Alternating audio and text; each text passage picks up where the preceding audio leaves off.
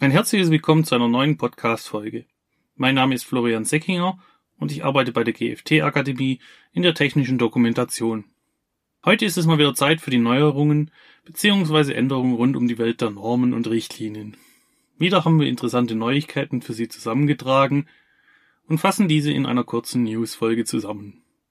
Beginnen möchte ich mit der Marktüberwachungsverordnung, welche im Juli in Kraft tritt. Die Europäische Marktüberwachungsverordnung soll verhindern, dass nicht konforme Produkte den europäischen Binnenmarkt betreten. Bislang wurden komplexe Lieferketten nur wenig überwacht. Das soll sich mit der neuen Verordnung ändern. Dafür erhöhen sich die Befugnisse der überwachenden Behörden stark und auch die Anforderungen an Wirtschaftsakteure sind gestiegen. In Deutschland ist für die Umsetzung der europäischen Verordnung das Marktüberwachungsgesetz herausgegeben worden. Dieses tritt wie die Marktüberwachungsverordnung ebenfalls ab dem 16. Juli in Kraft. Mit diesem Gesetz soll in Deutschland eine einheitliche Marktüberwachung sichergestellt werden. Unter den Geltungsbereich dieses Gesetzes fallen nahezu alle Non-Food-Produkte. Die neue Verordnung bzw. das neue Gesetz in Deutschland soll vor allem den Verbraucherschutz im Onlinehandel stärken. Die deutschen Marktüberwachungsbehörden können beispielsweise durch das neue Gesetz unter falscher Identität Produktproben erwerben, um diese zu überprüfen. Sollten die Behörde dann ernste Risiken für Leben und Gesundheit der konsumierenden Personen feststellen, ist die Behörde berechtigt, den Zugang zu einschlägigen Webseiten einzuschränken Kommen wir noch zu einer anderen Verordnung, welche die Kontrolle von Gütern mit doppelter Ver Verwendungszweck regeln, die sogenannte EU Dual-Use-Verordnung. Güter, die einen doppelten Verwendungszweck innehaben, wie beispielsweise Chemikalien, Maschinen, Werkstoffe, Technologien und Software, fallen unter den Geltungsbereich der europäischen Verordnung. Solche Güter können häufig sowohl zivil als auch militärisch genutzt werden die EU-Dual-Use-Verordnung regelt die Exportkontrollen von solchen Gütern. Die Verordnung stammt aus dem Jahr 2009 und ist nun überarbeitet worden. Die neu gefasste Verordnung ist am 11. Juni im Amtsblatt der Europäischen Union veröffentlicht worden. Die Verordnung tritt am 9. September 21 in Kraft. Kernelement der neuen Fassung sind striktere Kontrollvorschriften, eine bessere Durchsetzbarkeit von Kontrollen eine vertiefte Kooperation unter den Mitgliedstaaten, Einführung neuer allgemeiner Genehmigungen und mehr Transparenz in dem Jahresbericht der EU-Kommission. Der nächste Punkt beschäftigt sich mit der Cybersicherheit innerhalb Deutschlands. Die Deutsche Kommission Elektrotechnik und das Deutsche Institut für Normung bilden ein Gemeinschaftsgremium Cybersecurity, welches am 18.05. gegründet wurde damit sollen die Kompetenzen im Bereich Normung rund um die Cybersicherheit gebündelt werden. Das bedeutet auch ein besserer Zugang zur Mitgestaltung bei Normen für Wirtschaft, Wissenschaft, öffentlicher Handel und Verbraucherschutz. Da die Europäische Kommission voraussichtlich im Sommer einige Richtlinien überarbeiten wird, können Anforderungen an Cybersicherheit in Zukunft für einen Großteil der Produkte verpflichtend werden die Interessen der deutschen Wirtschaft können dann zukünftig in diesem neuen Gemeinschaftsgremium Cybersecurity mit einfließen. Das nächste Thema dreht sich um das Ende der Konformitätsvermutung einer Norm. Am 27.05. endete die Konformitätsvermutung nach der Niederspannungsrichtlinie für die alte Fassung der EN 60204 Sicherheit von Maschinen, elektrische Ausrüstung von Maschinen aus dem Jahre 2006. Für die Maschinenrichtlinie besteht dagegen noch bis zum 2.10.21 eine Konformitätsvermutungswirkung der alten Fassung. Nach der Niederspannungsrichtlinie muss aber bereits die aktuelle Fassung von 2018 für eine Konformitätsvermutung angewendet werden. Kommen wir zu neuen Effizienzregeln, welche für Elektromotoren gelten. Ab dem 1. Juli sind in der EU neue Effizienzregeln für Elektromotoren in Kraft getreten.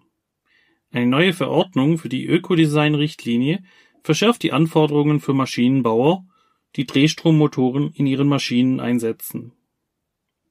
So sind ab Juli nun auch Bremsmotoren oder Drehstrommotoren an Frequenzumrichter betroffen. Ausgenommen sind noch Drehstrommotoren, die für den Antrieb von Elektroautos entwickelt wurden. Der Maschinenbauer muss sicherstellen, dass er nur noch Maschinen mit konformen Drehstrommotoren ausliefern darf. Als nächstes informieren wir Sie über neue harmonisierte Normen.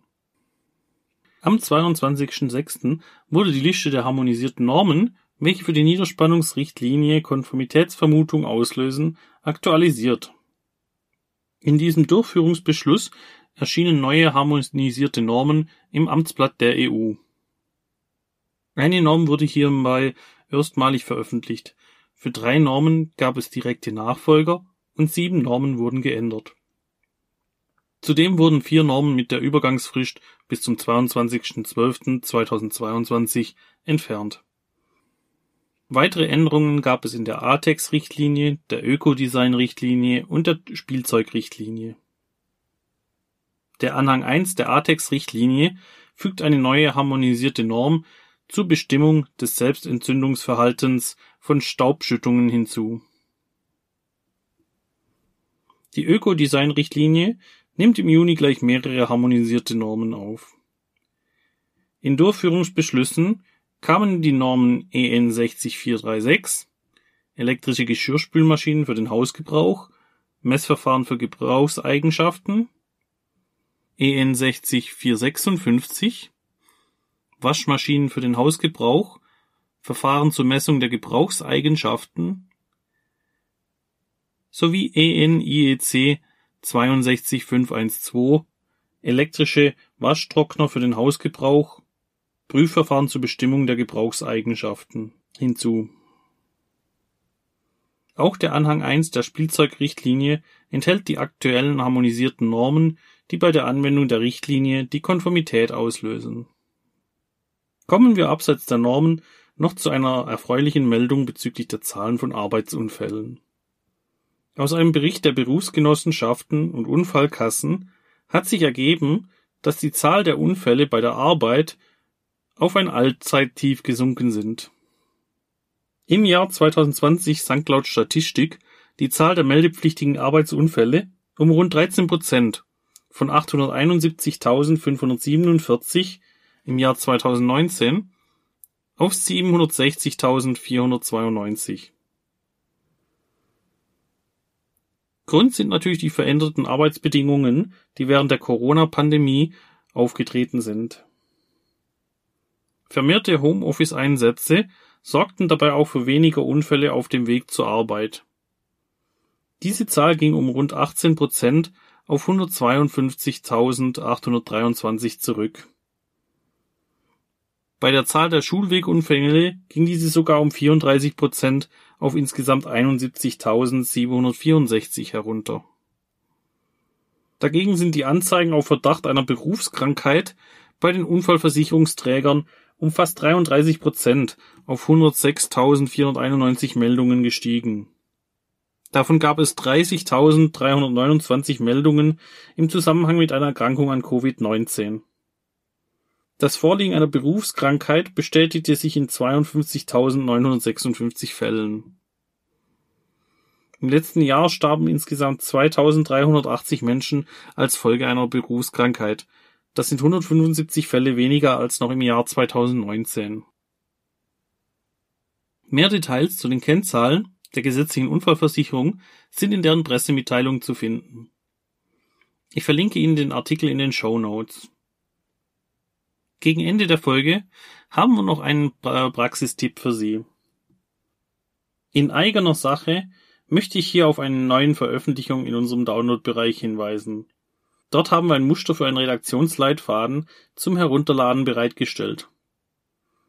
Unser gesammeltes Wissen kann Ihnen dabei helfen, einen eigenen Redaktionsleitfaden zu gestalten, der auf die Bedürfnisse Ihres Unternehmens und der dazugehörigen technischen Dokumentation zugeschnitten ist. Sie können eine Leseprobe des Redaktionsleitfaden kostenlos auf unserer Webseite herunterladen. Ich verlinke Ihnen die Downloadseite für den Redaktionsleitfaden in den Shownotes dieser Folge. Wir sind nun am Ende dieser Podcast-Folge angekommen. Ich hoffe, Ihnen hat die Folge gefallen. Ich bedanke mich bei Ihnen für das Zuhören und freue mich, wenn Sie bei unserer nächsten Folge dann wieder einschalten. Bis dahin wünsche ich Ihnen alles Gute. Bleiben Sie gesund.